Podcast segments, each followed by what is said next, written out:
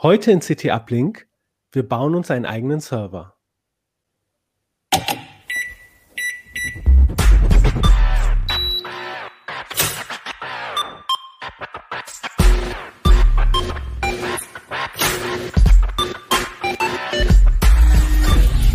CT Uplink.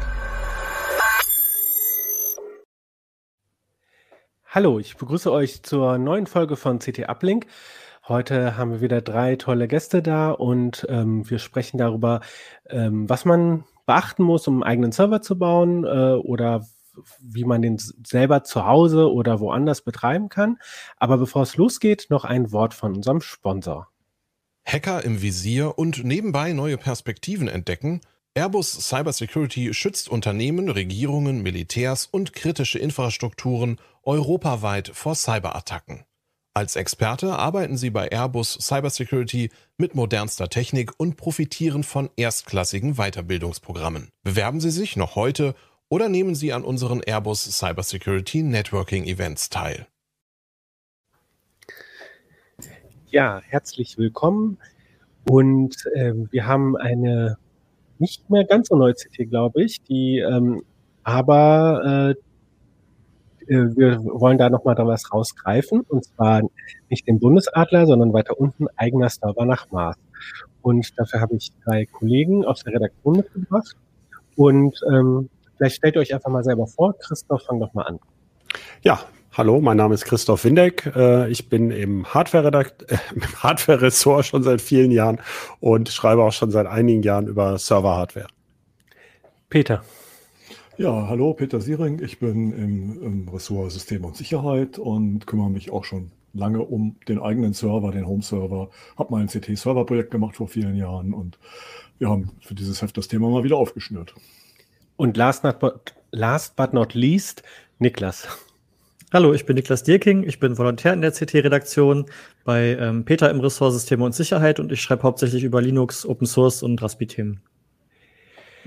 Ja, vielen Dank, dass ihr hier seid. Ähm, bei so Hackerkreisen, da gibt es ja diesen Spruch, ähm, die Cloud, das ist, sind nur Rechner von anderen Leuten. Ne? So, und äh, ich äh, persönlich ähm, spiele auch schon selber länger so ein bisschen mit dem Gedanken, mir zu Hause einen eigenen kleinen äh, Home-Server aufzubauen. Bin bisher noch nicht dazu gekommen, habe bei einem kleinen ähm, Hosting-Anbieter habe ich mir zumindest schon mal so eine Nextcloud aufgesetzt, aber eigentlich will ich das ähm, bei mir zu Hause haben. Deswegen freue ich mich, dass ich jetzt äh, sozusagen euch hier auch löchern kann, ähm, um, was es da zu beachten gibt.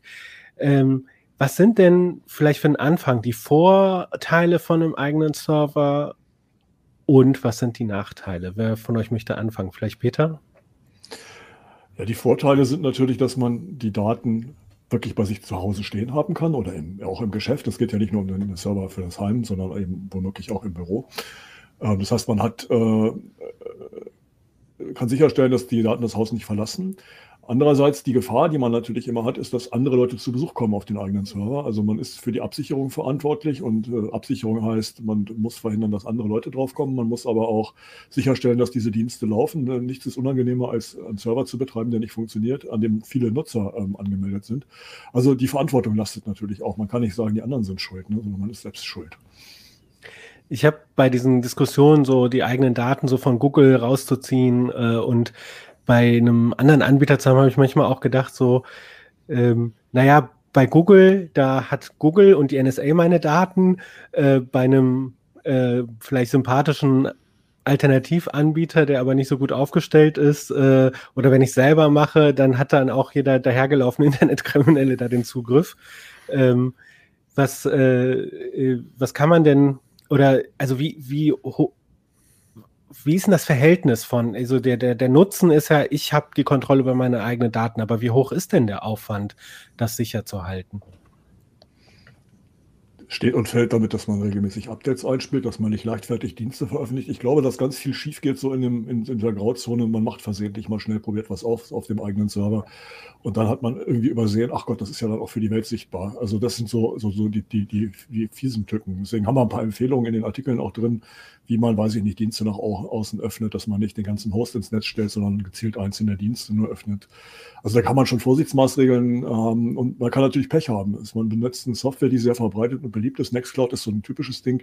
Wenn da eine eklatante Sicherheitslücke drin ist, ähm, das dauert oft manchmal Stunden, Tage, bis das gefixt ist und die Wahrscheinlichkeit, dass man dann sozusagen selber heimgesucht wird von jemandem, die besteht halt. Das Risiko ist da. Das Risiko hat man natürlich haben auch andere große Cloud-Angebote. Nur haben die eben Admins, die den ganzen Tag nichts anderes machen, darauf zu achten. Und die haben das, diese Kapazität bringt selbst halt nicht auf. Welche Vorteile siehst du denn, Niklas? Hm. Also genau, ich würde dem erstmal beipflichten. Ne? Die Hoheit über, der, über die eigenen Daten ist natürlich äh, schön, aber ja, wie gesagt, mit großer Macht kommt große Verantwortung. Und ähm, also ich persönlich benutze halt meinen mein Home-Server hauptsächlich als so ja Medienzentrale und so. Ähm, teile da zum Beispiel halt Fotos oder Videos äh, mit äh, diversen äh, Nutzerinnen und Nutzern in meinem ja, engen Freundesbekanntenkreis. Und ähm, genau, lass da halt einfach so mehrere Dienste auch für mich persönlich halt drauf laufen. Ne? Also halt auch eine Nextcloud zum Beispiel, wo ich dann meine Termine oder Dateien synchronisiere. Ähm, genau, ein Jitsi äh, Videokonferenzserver hatte ich da mal am Laufen. Und ähm, genau, auch gerade für so CT-Projekte oder so ist natürlich auch praktisch, wenn man ein Serverbetriebssystem hat, wo man mal schnell eine Linux-Distribution zum Beispiel ausprobieren kann. Ne? Also man ist dann einfach wirklich sehr flexibel in dem, was man da macht und man lernt auch eine Menge dabei. Ne? Das darf man auch nicht vergessen. Also sich da einfach ein bisschen auszuprobieren, ähm, da bleibt auch eine ganze Menge bei hängen an Wissen. Christoph, du arbeitest ja im Hardware-Ressort. Äh, wie guckst du denn aus der Hardware-Brille so auf das Thema äh, einen eigenen Server betreiben? Ich würde gerne noch was zu dem anderen Themenkreis sagen. Ich finde, gerne. das Problem ist eigentlich vorgelagert. Ähm, ich habe immer so den Eindruck, äh, entweder will ich meine Daten wirklich stark schützen, äh, dann würde ich persönlich zum Beispiel so ein äh, NAS oder Backup ist für mich ein wichtiges Thema, was man halt zentral im Netz persönlich zu Hause haben will und wo ich nicht bei jedem Datum überlegen möchte, ob das jetzt bei Google liegt oder irgendwo in der Cloud. Aber dann gebe ich dir den Server sozusagen, dann hat er wirklich nur die Nest-Funktion und zwar auch nur lokal. Und so merke ich mir halt, ich habe einen Rechner, wo ich wirklich ein Backup von mache und auf allen anderen Rechnern habe ich sozusagen nichts Wichtiges. Also wenn, wenn das wichtig wäre, tue ich es halt auf diesen einen Rechner, von dem es dann immer eine zweite Kopie auch gibt. Das heißt, ähm, ich trenne die Daten gedanklich auf. Ja, also das, das hat mit dem Server und mit der Technik gar nichts zu tun, sondern damit, wie ich die Daten organisiere. Und ähm, wenn, wenn es Daten gibt, die ich von außerhalb nutzen möchte, dann würde ich mir schon mal überlegen, was sind denn das für Daten? Das wären vielleicht nicht die kritischsten und sensibelsten. Und da denke ich mir, da ist man vielleicht mit einem Hosting-Anbieter, der dann sowieso draußen ist. Also wenn es da sozusagen einen Einbruch gibt, dann ist das aber nicht in meiner Privatsphäre. Also das ist aber natürlich nicht in jedem Fall möglich. Also für Firmen, die zum Beispiel mit, mit äh, Kundendaten umgehen, und das trifft ja auch Kleinfirmen und DSGVO verpflichtet sind und so, ähm, da liegt die Sachlage ja schon wieder ganz anders. Da kann ich ja nicht sagen, die brauche ich nur zu Hause. Und es hängt natürlich auch von den Endgeräten ab und von der Intelligenz der Leute oder den, den, den Fähigkeiten, denen ich darauf zugeben, äh, Zugriff geben möchte, was ich eben auch brauche auf der Serverseite. Also ich finde das sehr komplex so. Diese pauschalen Aussagen helfen bei diesen ganzen Servergeschichten das ist so meine Erfahrung aus den letzten, muss ich ja sagen, jetzt schon 20 Jahren oft gar nicht weiter, weil jeder hat da eine ganz spezielle Idee, was für ihn der Server ist oder für sie. Und ähm, deswegen sind so Pauschalaussagen oft schwierig, weil dann, ach so, das geht ja gar, gar nicht mit dem Smartphone oder dann brauche ich ja den Dienst noch, wenn ich das machen möchte. Und äh, das macht es sehr verwickelt. Und wenn wir ja. auf die Hardware gucken, ach so, Entschuldigung. Nee, äh, ich wollte nur so einen Übergang zur Hardware machen, aber bitte, ja. mach einfach. Genau. Weiter. Bei der Hardware ist es ja so, vor vielen Jahren, wird sich Peter auch noch gut dran erinnern, gab es ja mal den Windows Home Server, der war sehr beliebt. Das war ja damals so ein, so ein, im Grunde so ein Startschuss ein bisschen, wo das aus der äh, wirklich ähm, Ecke von was Admins zu Hause privat machen, die sich mit Linux auskannten oder so ähm, Linux-Freunde. Äh, da, da kam das das erste Mal für mein Bewusstsein so in den Massenmarkt, aber da kämpfte man natürlich mit diesen ganzen typischen Windows-Problemen ähm, das eben dann mit Updates und dann wurde er nicht mehr gepflegt und dann brauchte man dieses und bestimmte Sachen ließen sich nicht so ohne weiteres nachinstallieren.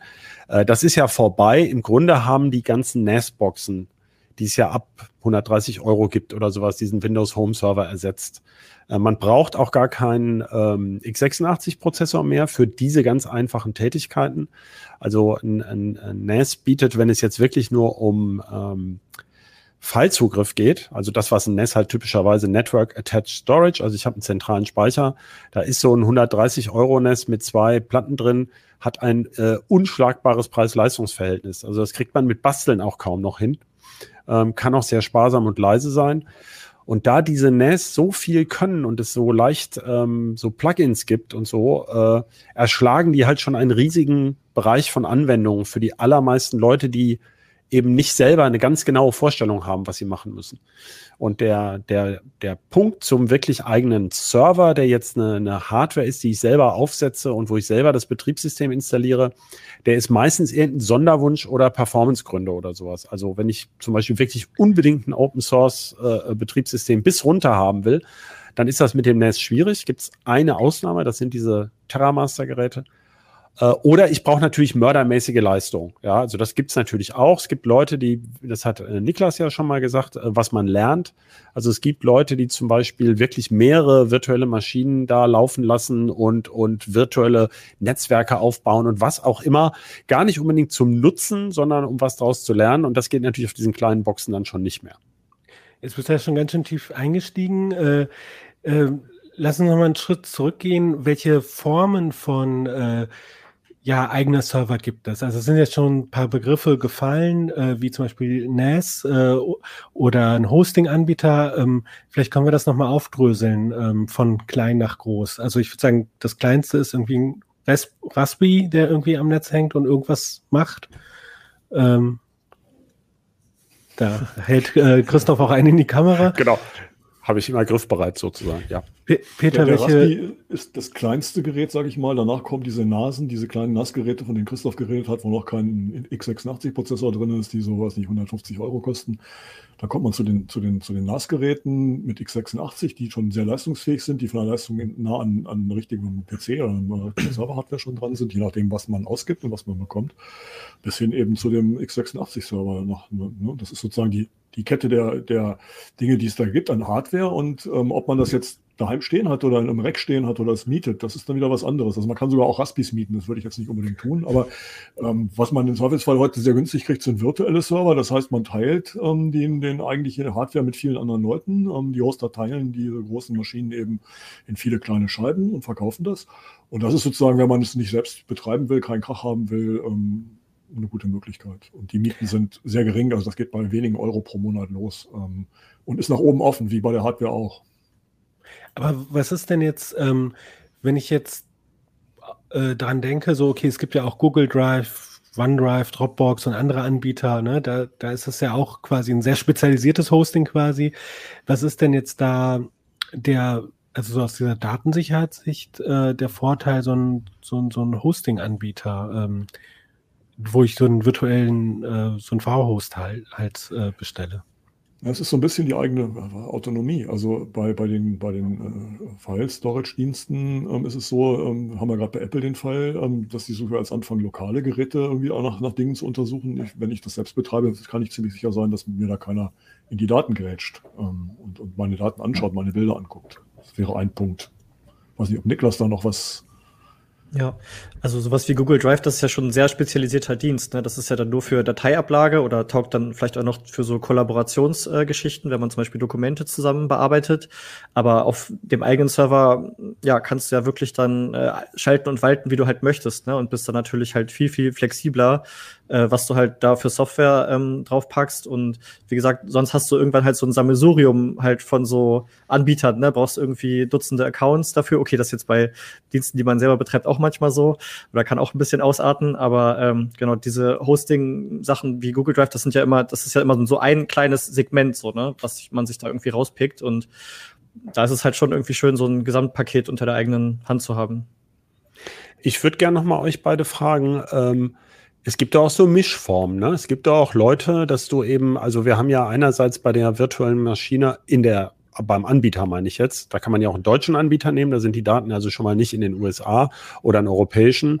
Und ähm, du kannst ja sozusagen Bare Metal haben, also das nackte Blech, den sogenannten Root-Server, wenn ich das, aber das ist noch mal eins drunter. Ne? Und der Root-Server, es gibt ja auch welche, die managen dir schon mal das Betriebssystem oder sogar, wenn ich es verstanden habe, äh, das Nextcloud oder sowas. Also ähm, du kannst ja, du musst ja gar nicht ganz unten einsteigen. Dann musst du dich zum Beispiel um diese Updates und Patching und sowas, das ist dann schon ziemlich weit automatisiert.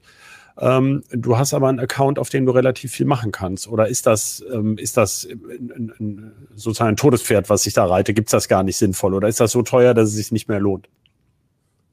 Also das gibt es im Rahmen von Webhosting-Paketen recht günstig und das ist auch kein totes Pferd. Das ist halt das ist betreutes Wohnen, sage ich mal. Wenn ich mich nicht dafür interessiere, wie Nextcloud aufgesetzt wird und vielleicht nicht das allerletzte Plugin installieren möchte, sondern mit, mit sage ich mal, mit dem, was da 0815-mäßig angeboten wird, zufrieden bin, dann kann ich gut damit fahren. Und ähm, es ist ein Angebot, muss ich gestehen, wo ich selber nicht so mich aktiv drum gekümmert habe, weil ich mir immer die andere Seite der Medaille lieber angeguckt habe. Ähm, ich weiß nicht, wie es bei mhm. Niklas ist, ob der da schon mal ein bisschen tiefer rein ist.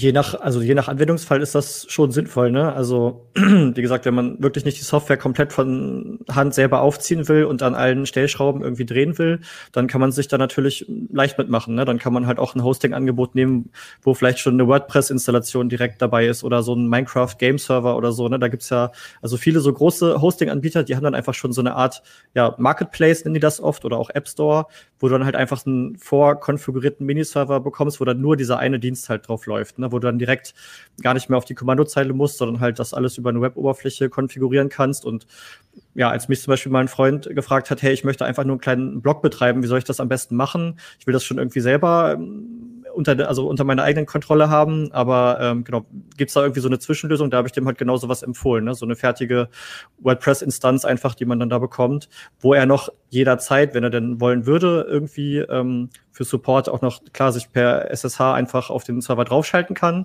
ne, auf das Betriebssystem zugreifen kann, aber für die eigentliche Installation der Software ist das gar nicht erstmal notwendig. Ich ähm, habe mir auch äh, solche Nextcloud-Hosting-Anbieter angeguckt und irgendwie für mich persönlich hat sich das irgendwie nicht richtig angefühlt aus dem Sinne von, weil ich dachte, also gut, ne, die nehmen viel ab, aber es schränkt halt auch ein bisschen die Flexibilität äh, ein und äh, ich wollte halt auch damit ein bisschen rumspielen. Jetzt habe ich hier noch einen alten, ähm, sehr sparsamen, also aus meiner Warte sparsamen Desktop-Rechner rumstehen. Ich hatte dann auch überlegt, ähm, ja, kaufe ich mir eine NAS, äh, welche und ne, wieder die Frage so, wie viel mache ich selber? Ich benutze ja auch selber so im Alltag Linux, ne, dann ähm, ist auch so ein bisschen so der Stolz, dass man da nicht von so, äh, wie, wie Peter sagte, ins betreute Wohnen will, sondern dann sagt, das kann ich doch eigentlich alles selber, aber der Tag hat ja auch nur 24 Stunden. Jetzt habe ich halt hier diesen alten Rechner, ähm, der hat auch Festplatten drin und so. Ähm, äh, ist das eine Idee, dass ich sage, also ich habe jetzt überlegt, ich habe jetzt für, was weiß ich, 40 Euro nochmal einen leisen Lüfter gekauft, äh, ein leises Netzteil und dann nochmal für 10 Euro einen leisen äh, Lüfter. Und der verbraucht äh, ich weiß gar nicht, also ich glaube, als ich das damals gemessen habe, waren das so 35, 40 Watt hat der Rechner verbraucht. Ne? So, das sind natürlich ja auch Stromkosten, aber ich dachte, bevor ich jetzt losziehe und so einen äh, kleinen, ähm, es gibt ja auch diese, wie heißt, also diese Kisten, nach mir fällt gerade der Name nicht ein, so wo, wo man quasi, da ist ein Board mit einem Chip drauf und dann kauft man sich noch Festplatten und RAM dazu. So ein Barebone, wie dieser. Ja, Barebone, genau, danke schön. Ja, ja, genau. So ein Barebone, da kostet ja der Barebone schon irgendwie, was weiß ich, äh, 200 Euro und ähm, ist das eine Alternative, so einen alten PC irgendwie zu nehmen und den irgendwie als Soll ich da drauf antworten aus, aus Hardware-Sicht oder ja, wollt ihr aus Software-Sicht was sagen? also bei der Software haben wir nun ja schon geklärt. Also äh, das ist ja relativ einfach, da ein, ein Linux erstmal drauf zu kriegen. Pro komplizierter ist ja sozusagen, diese Dienste richtig zu konfigurieren. Also für mich ist immer der erste Schritt, deswegen habe ich das vorhin auch gesagt, willst du dein privates Netz von hinten aufmachen, sodass du also dich drum kümmern musst, dass auch böse Buben von hinten auf dein Netz zugreifen können. Ähm, wenn das für dich kein Problem ist, ähm, dann kannst du natürlich den Server bei dir zu Hause laufen lassen äh, dann solltest du dir überlegen, eben wie zuverlässig das gelingt. Also äh, Peter, haben wir ja schon gehört, hat eine Katze. Äh, die kann auch mal ein Kabel entfernen oder sowas, dann ist der, ist der Server nicht so hoch verfügbar. Ja, na gut, das ist jetzt ein seltener Fall, aber sagen wir erstmal diesen Punkt geklärt. Ähm, äh, aber für mich ist immer die, äh, sagen wir mal, Kosten. Ja, und ich hatte es in dem Artikel ja mal ausgerechnet. Also wenn du so bei 40 Watt äh, Dauerleistungsaufnahme bist, dann bist du schnell an die 100 Euro Stromkosten im Jahr. Wenn du jetzt so vergleichst mit so einem Hosting-Angebot für 5, 6 Euro mal 12, ne, kommst du schon billiger weg. Also solltest du dir einfach überlegen, ähm, was dir das wert ist. Und äh, dann gibt's noch solche Faktoren wie natürlich Dauerhaltbarkeit. Also äh, wenn da rotierende Festplatten drin sind, das sind im Grunde Verschleißteile. Wir sagen ja immer so, wenn man die jetzt wirklich benutzt, also die stehen ja auch oft still bei so einem ähm, typischen Heimserver oder Kleinserverbetrieb zum Beispiel meistens die ganze Nacht oder so. Die werden ja nicht wirklich geschrubbt. Aber so nach drei Jahren, fünf ist so der, drei bis fünf Jahre ist so der typische Garantie, ähm, die Garantiefrist. Das ist so ein Anhaltspunkt, wann man mal über einen Plattenwechsel oder einen Umzug nachdenken sollte äh, oder zumindest auf jeden Fall für ein Backup sorgen müsste. Also diese Verschleißkosten hast du ja auch noch. Das ist ja nicht so, dass der Rechner einmal da ist und dann für ewig läuft. Äh, also das sollte man schon mit einkalkulieren, diese ganzen äh, Kosten. Das kann man machen, aber äh, und wie du schon zu Recht gesagt hast, man kann sich natürlich so ein sparsames Mini-Barebone kaufen. Ich habe natürlich wie zufällig so einen ganz beliebten Intel äh, Next Unit of Computing NUC da. Der, der ist auch ganz beliebt, machen auch einige unserer Kollegen. Da passen halt keine großen Platten rein. Äh, Peter hat aber auch schon angedeutet, wenn du irgendwie virtualisierst, möchtest du eigentlich gar nichts auf einer Platte haben, zumindest nicht das Betriebssystem und so, sondern ist eher eine SSD. Die fressen jetzt nicht viel Brot sozusagen, wenn die, wenn die laufen. Das Problem sind eher die großen Platten. Also da sind schnell, um eine Größenordnung zu, äh, zu nennen, so eine große Festplatte, wenn die wirklich im Zugriff ist, sind das durchaus 6 Watt. Im RAID 1 hast du also gleich 12. Ähm, und so läppert sich das dann zusammen. Äh, diese kleinen Kisten hier, so Nook, die laufen die besten so im Leerlauf mit, mit 4 Watt. Das ist halt schon eine ganz andere Nummer. Oder sagen wir mal, selbst wenn es 6, 7, 8 wären, je nachdem, was man da hat, das ist halt auch schon Faktor 5 ne, zu dem alten PC. Aber auch da ist es natürlich wieder diese Ressourcen, auch wenn man jetzt an die Umwelt denkt und nicht an den Geldbeutel, die müssen natürlich auch erstmal irgendwo hergestellt werden, die Geräte. Also das ist sehr schwer pauschal zu sagen, wann sich das lohnt. Ähm, wenn man diese größeren Ressourcen von einem richtigen PC, der zum Beispiel vier oder sechs Kerne hat und, und viel RAM für viele virtuelle Maschinen nutzt, äh, dann lohnt sich das natürlich wieder. Ja, also besser als lauter kleine PCs oder so. Aber wer macht das schon? Also ne, das ist, also ich komme wieder auf den Punkt zurück wie eingangs, jeder möchte da was anderes machen.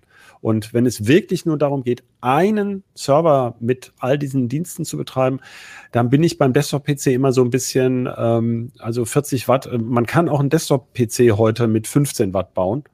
Ähm, das geht auch, das zeigen wir in unseren optimalen PCs. Aber auch da, man muss immer abwägen, gebe ich halt Geld für neue Hardware aus, die auch Ressourcen verbraucht äh, hat irgendwann mal oder äh, sage ich sozusagen, ich habe Ökostrom, ist mir egal, dann zahle ich das halt. Ja, aber das, das, deswegen ist ist eine einfache Frage und eine höllenkomplizierte Antwort. Das muss letztlich jeder für sich selbst äh, eben entscheiden, was ihm da lieber ist. Ich, ich würde da ganz gerne noch etwas ergänzen, nämlich wenn ich anfange, Hardware zusammenzufegen für so ein Projekt, ähm, dann muss ich davon ausgehen, dass ich an bestimmten Stellen Abstriche machen muss. Zum Beispiel ähm, ist diese Gesamtkombination oder Komposition, die ich da zusammengeschraubt habe, in der Lage, weiß ich nicht, die Festplatten zum Beispiel über Inaktivität runterzufahren und dadurch Energie zu sparen. Also das sind ja oft Ansprüche, die dann auch damit einhergehen. Der Server soll leise sein, wenn er nicht benutzt wird, er soll möglichst wenig Strom brauchen, idealerweise legt er sich komplett schlafen. Das ist bei selbst zusammengewürfelter Hardware sehr unwahrscheinlich, dass das jemals gut funktioniert. Und wenn man Pech hat, tauscht man einen Teil aus und dann geht es schon nicht mehr da sind die Fertiggeräte wie so ein NAS deutlich besser aufgestellt. Ne? Die haben eine sehr, sehr homogene Hardware-Umgebung, ähm, die testen das ausgiebig, stellen das in großen Stückzahlen her und da funktioniert sowas dann meistens besser. Also wenn man solche Ansprüche hat, sollte man auch überlegen, ob man nicht vielleicht mit so einer besseren NAS-Lösung besser bedient ist, als wenn man selber was zusammen, insbesondere zusammenfegt. Ich, äh, ich werde euch auf dem Laufenden halten, wie es denn bei mir läuft. Also mein Rechner, der hat sich eigentlich immer früher auch äh, schlafen gelegt, als hier noch als Desktop-PC benutzt habe. Und äh, genau, aber jetzt ähm, lass uns noch mal von der Hardware wegkommen zum, zum, zum Software-Teil. Da gibt's ja auch äh, äh, vers also verschiedene Aspekte, also zum Beispiel das Betriebssystem, da hattet ihr ja schon gesagt, also ähm, Windows Home Server gibt's quasi, oder nicht quasi, es gibt's nicht mehr so. Mhm. Ähm, die NAS-Systeme äh, äh haben das abgelöst. Das ist sehr oft Linux, äh, teilweise auch äh, BSD, ähm, was da sozusagen unterwegs ist, äh, wie ich das aus euren Artikeln verstanden habe. Ähm, ich habe bei den NAS habe ich ja diese Web-Oberflächen, die es mir ein bisschen einfacher machen. Da kriege ich im Zweifel vom Linux auch gar nichts mit. Ähm, was, was sollte man da, ähm, also wie viel Kenntnisse muss man mitbringen? Und welche Optionen gibt es da? Und äh, also Peter, du hast, glaube ich, auch ein paar so unterschiedliche Betriebssysteme auch vorgestellt oder so Konzepte auch. Ich sehe da heute so zwei Dinge. Also ganz früher war das so, man hat einen Server installiert, hat ein paar Dienste draufgeschmissen und dann war man fertig. Ja. Heute ist es so, wie installiere ich Dienste? Früher hat man das über Paketverwaltung gemacht. Heute würde man im Zweifelsfall immer Containertechnik dafür einsetzen, weil sie viel einfacher ähm, den, ähm, sind die Dienste konfiguriert. also Docker. Docker ist das im Wesentlichen, ja, ähm, im Moment. Ähm, die sind schnell auch aktualisiert. Also das ist eine ganz hilfreiche Welt und die kann man sich erschließen mit so einem NAS, weil die NAS-Hersteller dann oft so einen eigenen App Store haben, wo sie letztlich Docker-Container für bestimmte Sachen anbieten. Man kann aber auch aus dieser Docker-Welt noch Dinge auf den, auf den NAS-Geräten installieren. Das ist so die eine Möglichkeit, Software heute auf so einen Server zu bringen, in meiner Sicht, die pragmatisch und gut ist. Ähm, wenn man, wenn man diese Dienste strikter voneinander trennen will, dann kommen virtuelle Maschinen ins Spiel, braucht man noch etwas mehr Hardware. Ähm, und dann wird es auch schon anspruchsvoller, sage ich mal. Die Installation, es ist eine Linux-Installation, die man machen muss, ähm, bei der Virtualisierung meist. Ähm, und man hat dann auch mit den die virtuellen Maschinen zu verwalten, in Netze zu stecken und so. Das ist doch eher was für einen ambitionierten, interessierten Anwender als für jemanden, der das sozusagen nur tut, um Nutzwerte rauszuziehen. Da ist äh, dann so, so, eine geschlossene Welt wie so ein NAS im Zweifelsfall eben die bessere Lösung. Wie hältst du das, Niklas? Also was für ein Setup hast du?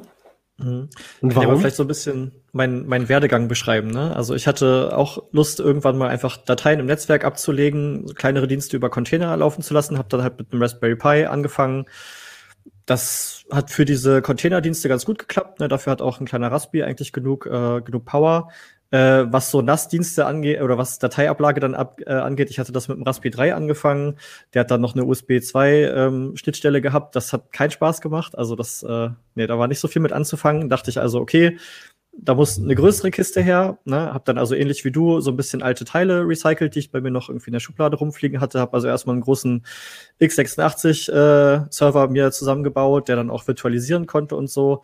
Und bin da erstmal dann mit der Hardware eigentlich total übers Ziel hinausgeschossen. Ne? Also da hatte ich dann einen Ryzen 6 Kerner drin, 16 GB RAM und so. Das, das war cool, weil ich dann halt viele äh, virtuelle Maschinen damit ähm, betreiben konnte. Da habe ich halt äh, Proxmox als, ähm, als Virtualisierungslösung eingesetzt, also als sogenannten Hypervisor.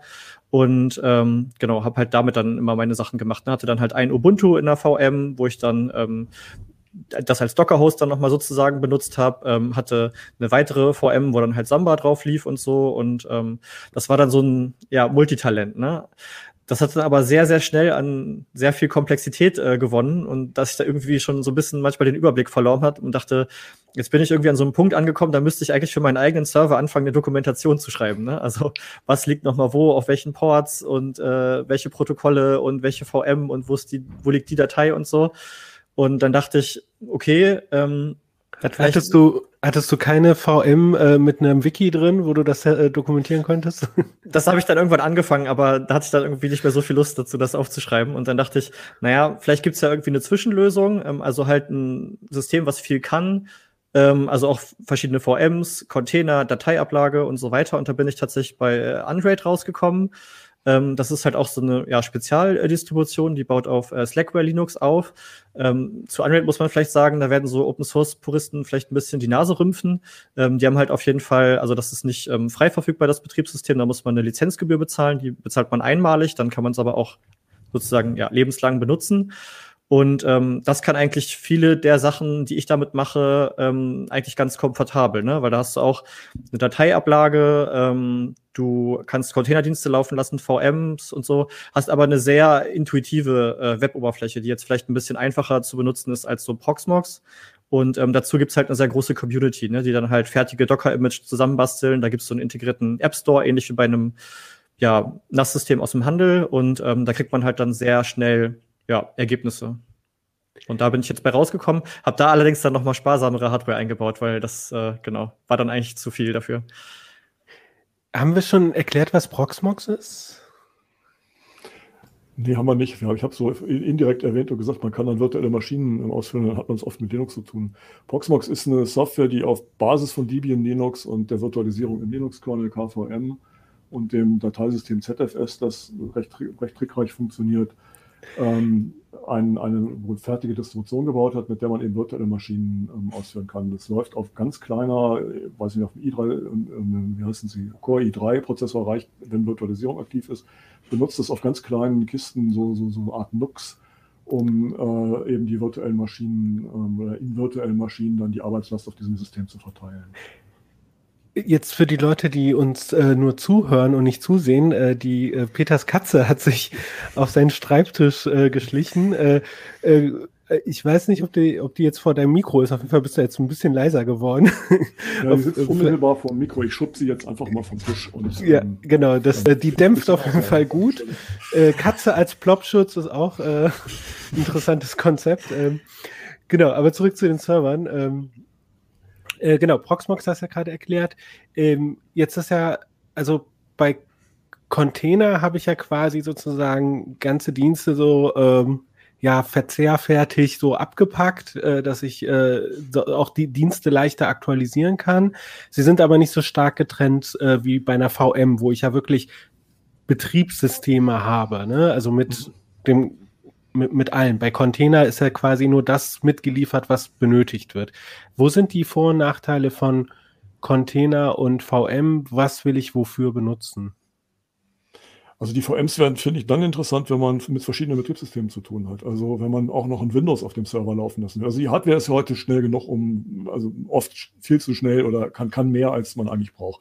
Und so liegt es halt nahe, zum Beispiel ein Windows in der virtuellen Maschine wegzusperren und zusätzlich parallel dazu Linux zu betreiben als Beispiel. Und man hat bei den virtuellen Maschinen den schönen Vorteil, wenn die Hardware kaputt geht, dann kann ich diese virtuelle Maschine, die Container, aus denen das besteht, also die Dateien auf einen anderen Server schieben, wieder starten und die laufen wieder. Ich muss da nicht neu installieren, sondern kann da relativ bequem ähm, virtuelle Maschinen von einem auf die andere, auf den anderen Server schieben. Das wäre ein Vorteil, den man damit hat.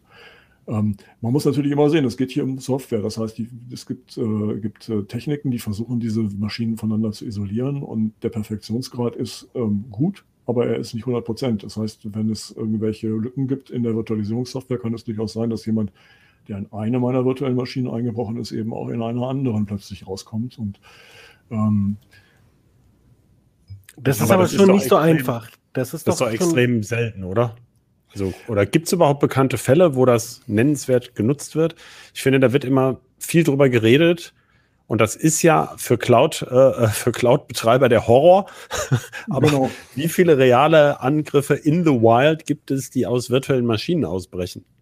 Wenig. Es, es hat immer mal wieder Fälle gegeben, wo zumindest die ähm, Schnittstellen, die zum Hypervisor da waren, irgendwie offen lagen. Also man kann in der Software relativ leicht feststellen, ich laufe in einer virtuellen Maschine und nicht, nicht nativ. Und ähm, ich, ich habe das angefangen, um zu sagen, noch mal den Schritt zu Docker zurückzumachen, auch und zu sagen, bei Docker ist das anders.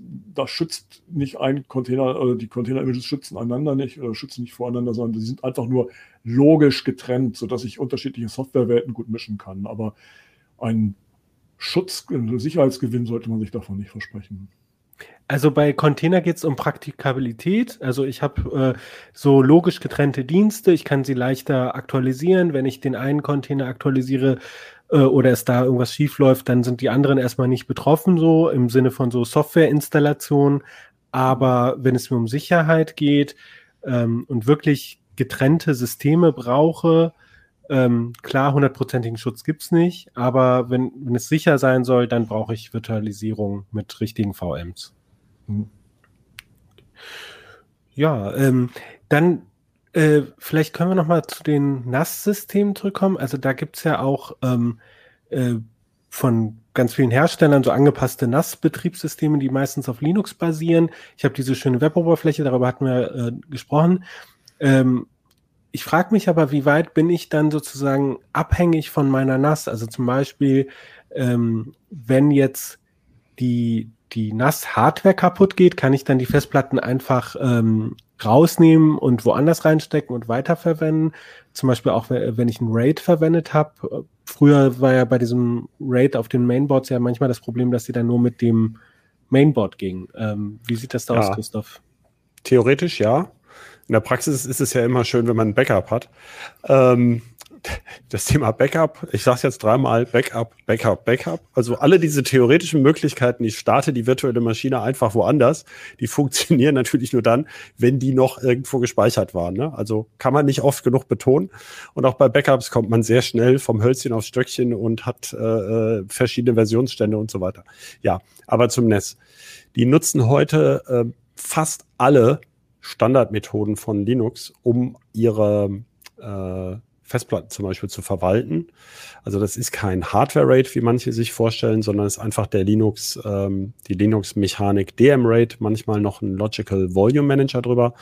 Und ähm, von manchen Herstellern, das kann man sich vorher auch angucken, gibt es im Support-Bereich zum Beispiel eine kleine Linux-Distribution, die kann man sich runterladen, die kann man dann auf beliebiger anderer, ich sage jetzt mal x86-Hardware starten, die genug SATA-Ports hat wo man dann die Platten ansteckt und kann damit seine Daten wieder retten.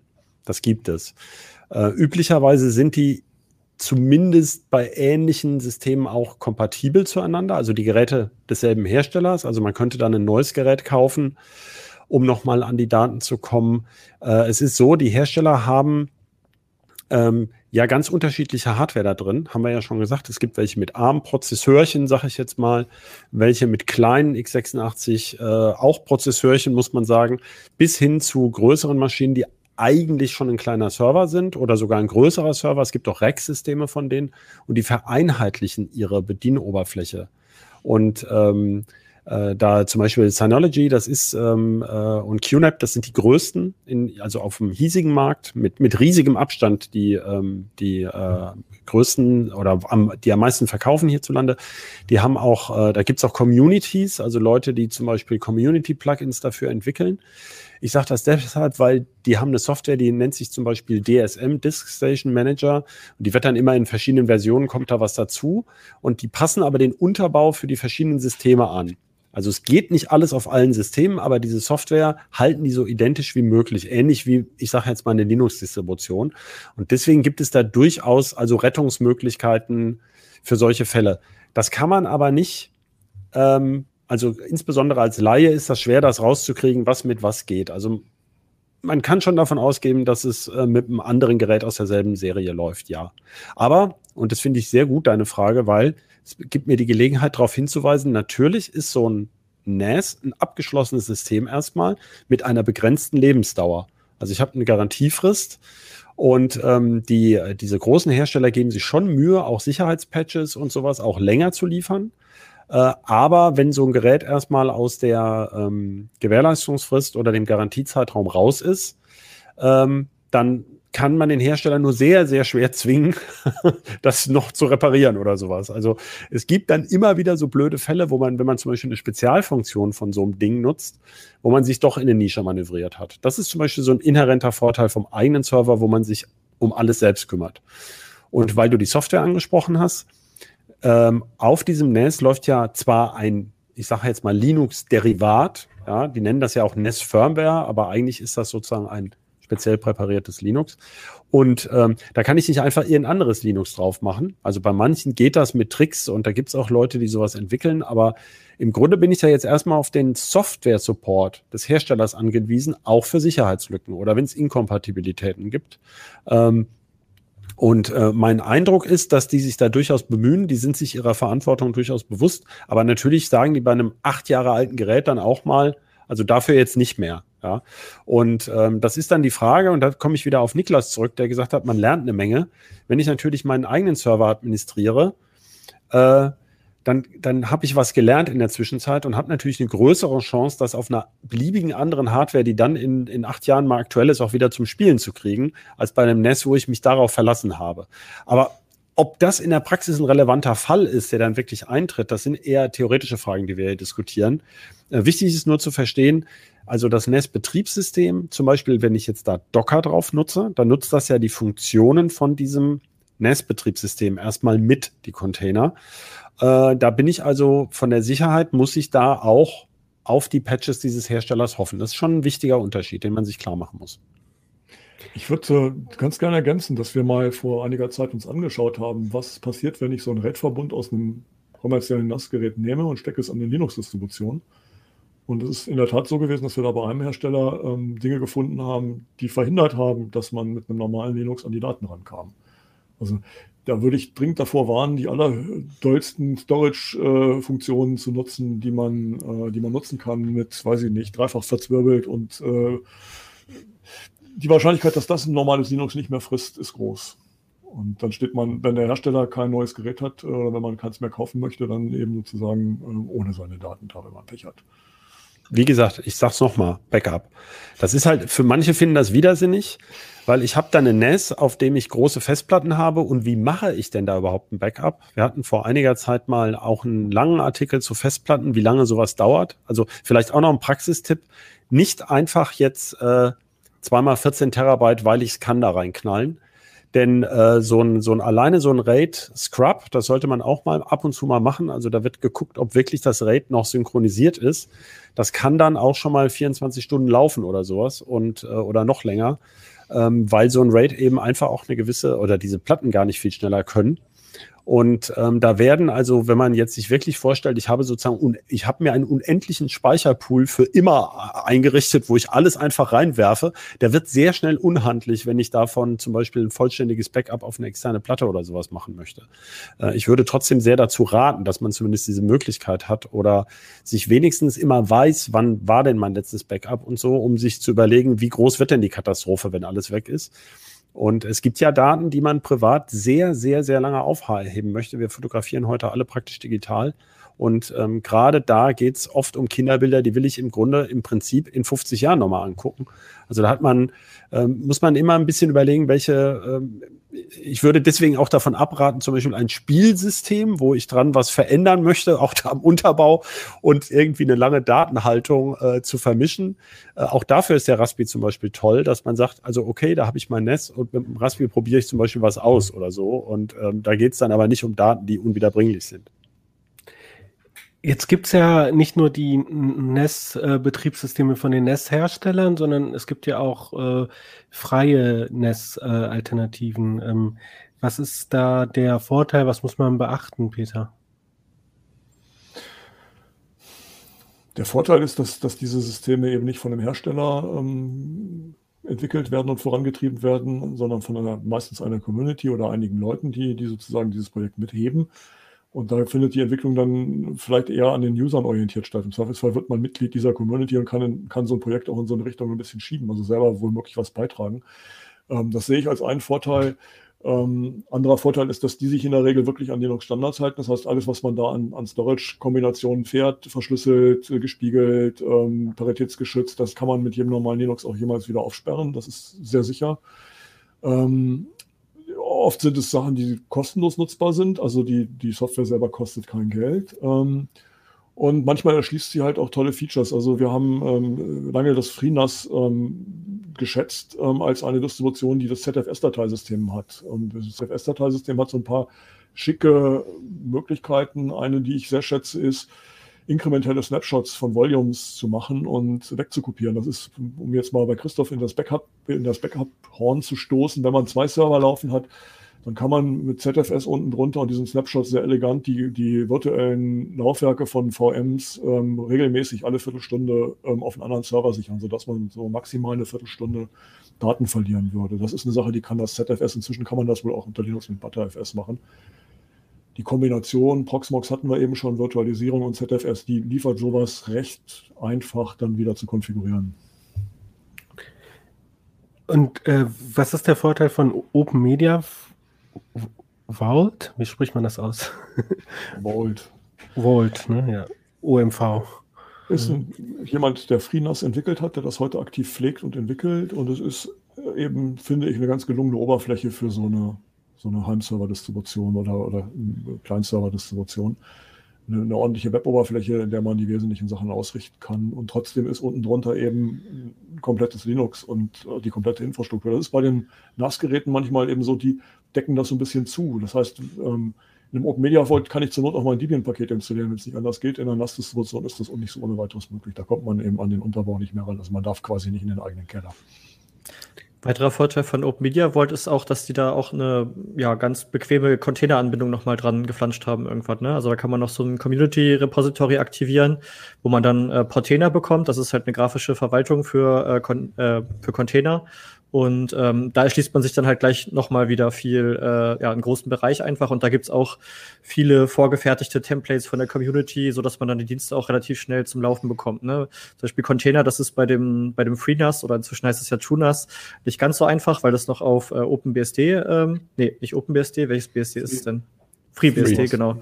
FreeNAS, FreeBSD, genau, basiert. Ähm, die haben halt sowas ähnliches mit diesen Jails, aber ähm, so ein großes Angebot wie bei den üblichen Docker-Container hat man da nicht. Die haben da allerdings auch gerade was äh, in, der Mas äh, in der Mache, also das äh, Tunas Core, das basiert dann auch auf einem Debian, meine ich. Und ähm, da ist es dann auch in Zukunft wesentlich einfacher, Containerdienste zum Laufen zu bringen. Das soll noch äh, bis Ende des Jahres rauskommen, meine ich. Gerade noch in der Beta. Was ich auch noch äh, so in die Waagschale werfen würde, ist, dass die Docker-Implementierung oder die Docker-Integration bei den NAS-Geräten oft nicht 100% Docker ist. Also die, die ähm, machen nur Teile dieses Universums zugänglich äh, für die Konfiguration, also was Netzwerkfähigkeiten angeht und so weiter. Da ist man mit so einer eher an Linux-orientierten Distribution eben auch näher an den Möglichkeiten der Technik dran. Darf ich noch ganz kurz dazu was sagen? Gerne. Also, äh, bei den NAS mit x86-Prozessor und erweiterbarem RAM, die gehen so bei 3, 4, 500 Euro los. Übrigens die Preise immer ohne die Platten genannt. Ne? Also das wird, wird vielleicht manchen schon wundern, der schon mal geguckt hat, was so eine äh, 10, 15, äh, 16 Terabyte Platte kostet. Also die muss man natürlich noch extra äh, rechnen. Aber ähm, diese Systeme, da kann ich auch eine virtuelle Maschine an Start bringen auf diesen NAS und ich kann dann in dieser virtuellen Maschine eben in Linux oder meinetwegen auch Docker laufen lassen. Ich meine, es ist ein bisschen von hinten durch die Brust ins Auge, aber ich wollte nur sagen, also im Prinzip ist das möglich, wenn man das möchte. Also wenn man sagt, ich, ich, ich bin jetzt nicht der Hardware-Guru und möchte dann die selber schrauben. Ähm, also das kann man machen. Und ähm, heutzutage ist das zumindest auf der x86-Schiene so, für diese Serverdienste frisst jetzt die Virtualisierung nicht so viel Performance, wie man das vielleicht, wenn man äh, Virtualisierung mal auf dem Desktop mit Windows oder, oder auch auf dem Mac oder sowas ausprobiert hat, äh, wo man dann immer, das sieht alles irgendwie träge aus und so weiter oder man hat so Latenzen. Ähm, ja, in der Bedienung ist das so, weil es da um Echtzeit geht, aber für diese Serverdienste, die laufen schon durchaus äh, also da ist der Verlust nicht so groß, wenn es rein um, um äh, einen relativ einfachen Dienst geht. Ja. Natürlich klar, NES ist jetzt nicht dafür da, dass man da in der VM äh, weiß Gott was für mörderische Aktionen veranstaltet, aber um sowas mal auszuprobieren, das, also diese Möglichkeit gibt es auch noch, die hat man noch nicht erwähnt. Und also idealerweise hat man immer eine SSD drunter. Also die virtuellen Platten sollten auf einer SSD liegen, einfach weil, weil das nochmal, also wie beim realen Computer halt auch ein ordentlicher Sprung ist.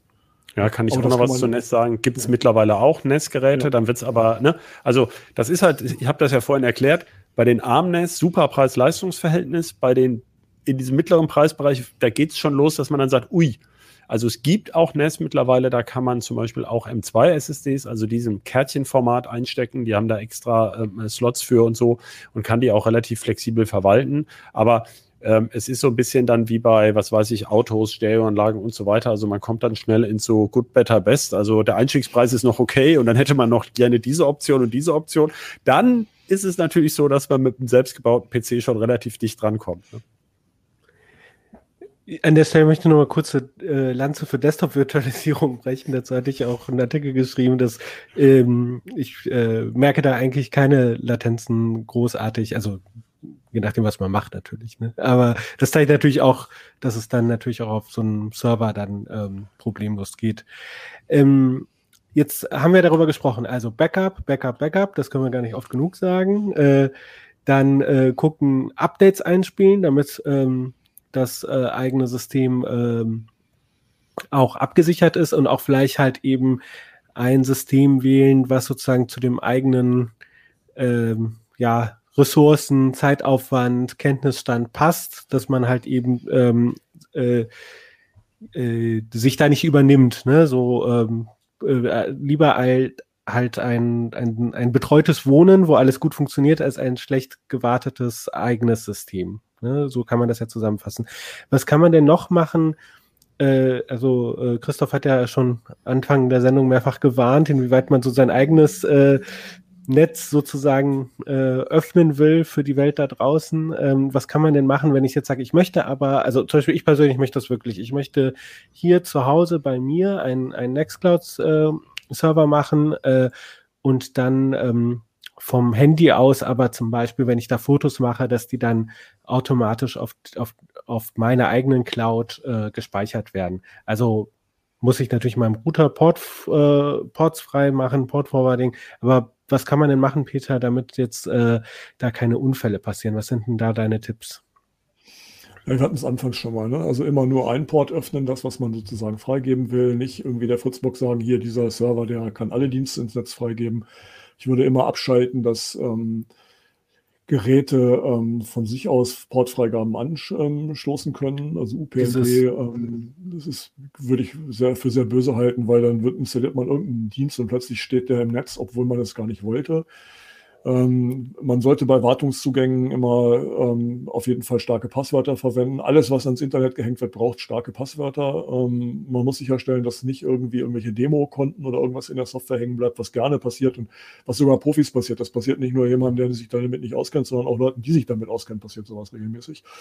Ähm, alles natürlich ähm, verschlüsselt, also ähm, immer TLS verschlüsselt, die Dienste nach außen anbieten, das Ganze mit offiziellen Zertifikaten versehen, was heute kein Hexenwerk mehr ist. Da musste man früher Geld für in die Hand nehmen. Heute gibt es mit Let's Encrypt kostenlose ähm, SSL-Zertifikate.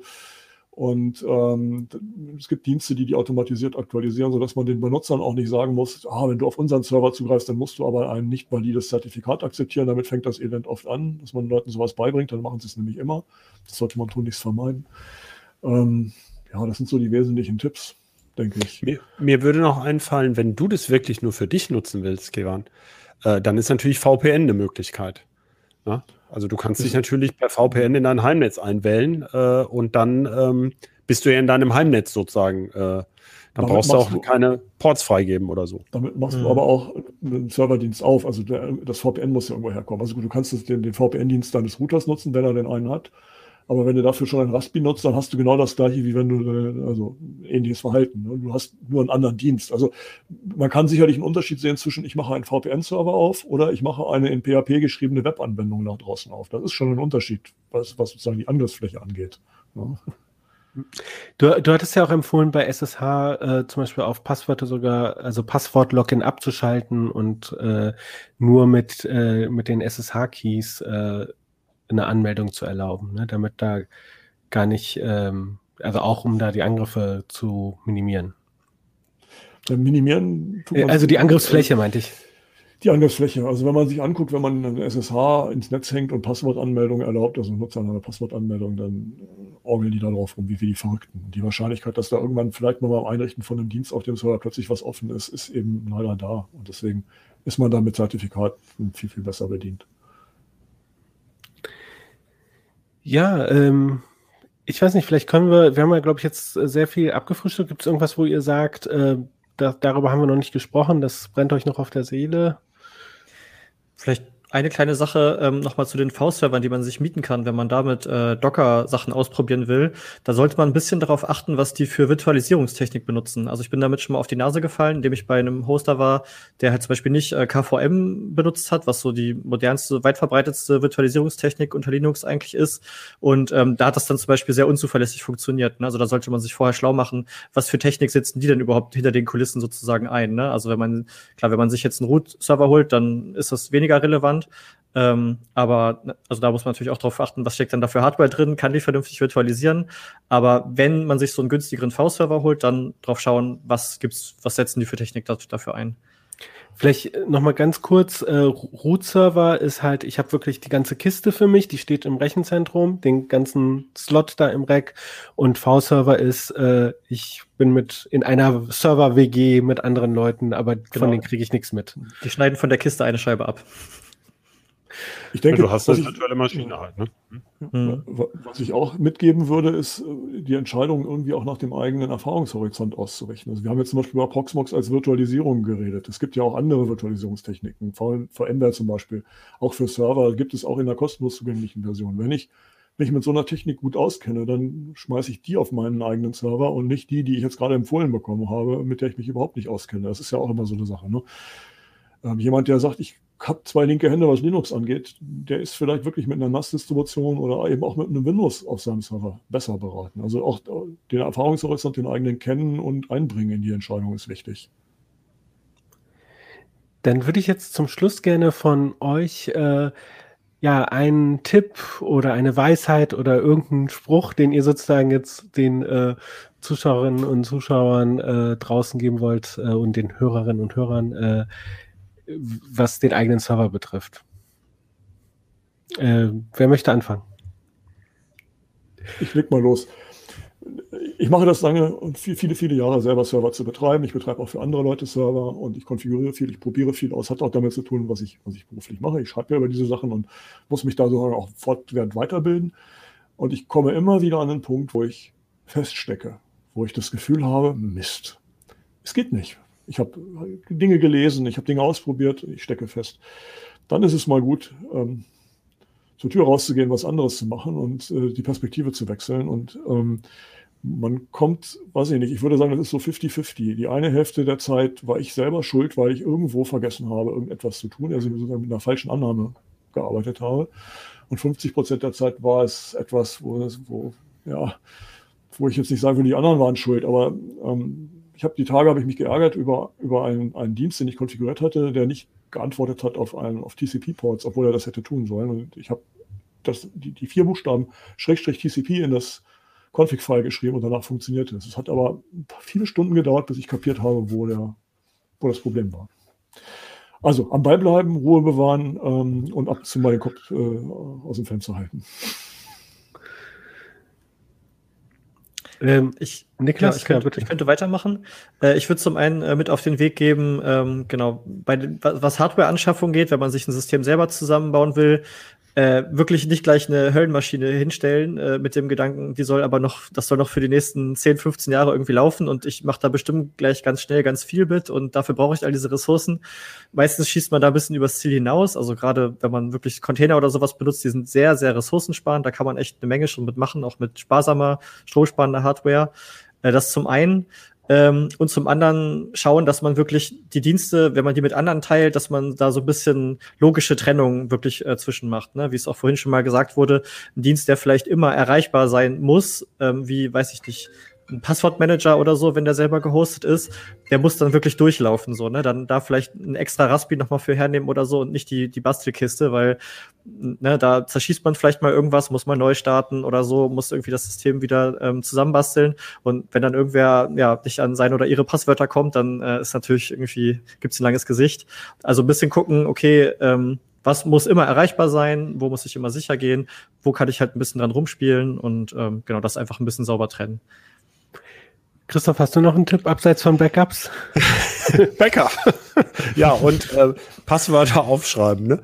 Äh, und irgendwo ablegen. Also speziell wer mit Festplattenverschlüsselung arbeitet, sollte unbedingt, unbedingt, unbedingt die Passwörter aufschreiben. Also ich habe ja lange auch Speicherhotline gemacht. Äh, das ist reine Seelsorge. Ne? Also die Verschlüsselung ist sicher, kann man nur sagen. Das äh, ist dann weg. Genau. Ja, ich äh, kann da mal als Anekdote erzählen, dass ich, ähm, ähm, als ich äh, die, diesen Rechner, den ich jetzt übrigens äh, recyceln will, als ich den ganz neu hatte, äh, mit RAID und so äh, und Verschlüsselung, und dann wollte ich natürlich, dass äh, Grub nicht nur auf der einen Platte ist, sondern auch auf der anderen und habe dann dummerweise mich vertippt und ähm, den äh, Lux-Header mit dem Grub überschrieben. äh, das äh, dann war da half dann auch das Passwort nicht mehr, weil ja der Schlüssel überschrieben war. Und äh, das war zum Glück eine frisch aufgesetzte Kiste und es waren noch keine Daten drauf. Äh, meine Bachelorarbeit entstand dann erst danach. okay. Also mit dieser Anekdote statt einem Tipp, äh, äh, ja, mache ich hier auch Schluss. Äh, und ähm, wir ähm, bekommen, genau, also gleich kommt noch ein kleiner Tipp von mir, aber zuerst haben wir noch ein Wort äh, von unserem Sponsor. Hacker im Visier und nebenbei neue Perspektiven entdecken, Airbus Cybersecurity schützt Unternehmen, Regierungen, Militärs und kritische Infrastrukturen europaweit vor Cyberattacken. Als Experte arbeiten sie bei Airbus Cybersecurity mit modernster Technik und profitieren von erstklassigen Weiterbildungsprogrammen. Bewerben Sie sich noch heute oder nehmen Sie an unseren Airbus Cybersecurity Networking Events teil. Zurzeit äh, ist ja Wahlkampf und ähm, wir hatten ja jetzt letztens das Triell im Fernsehen, da kommen ja auch noch welche. Aber ähm, wir haben auch Wahlkampf bei uns auf Heise Online und in der CT. Also die aktuelle Ausgabe hat sich ja mit der Digitalposition äh, ähm, von den Parteien und was die in der äh, Digitalpolitik machen äh, auseinandergesetzt Und online ähm, findet ihr auch Videos äh, zu den, wir haben in, ähm, die digitalpolitischen Sprecher, so heißt das, glaube ich, und Sprecherinnen von den Part verschiedenen Parteien, die im Bundestag sind, interviewt. Die Videos findet ihr online.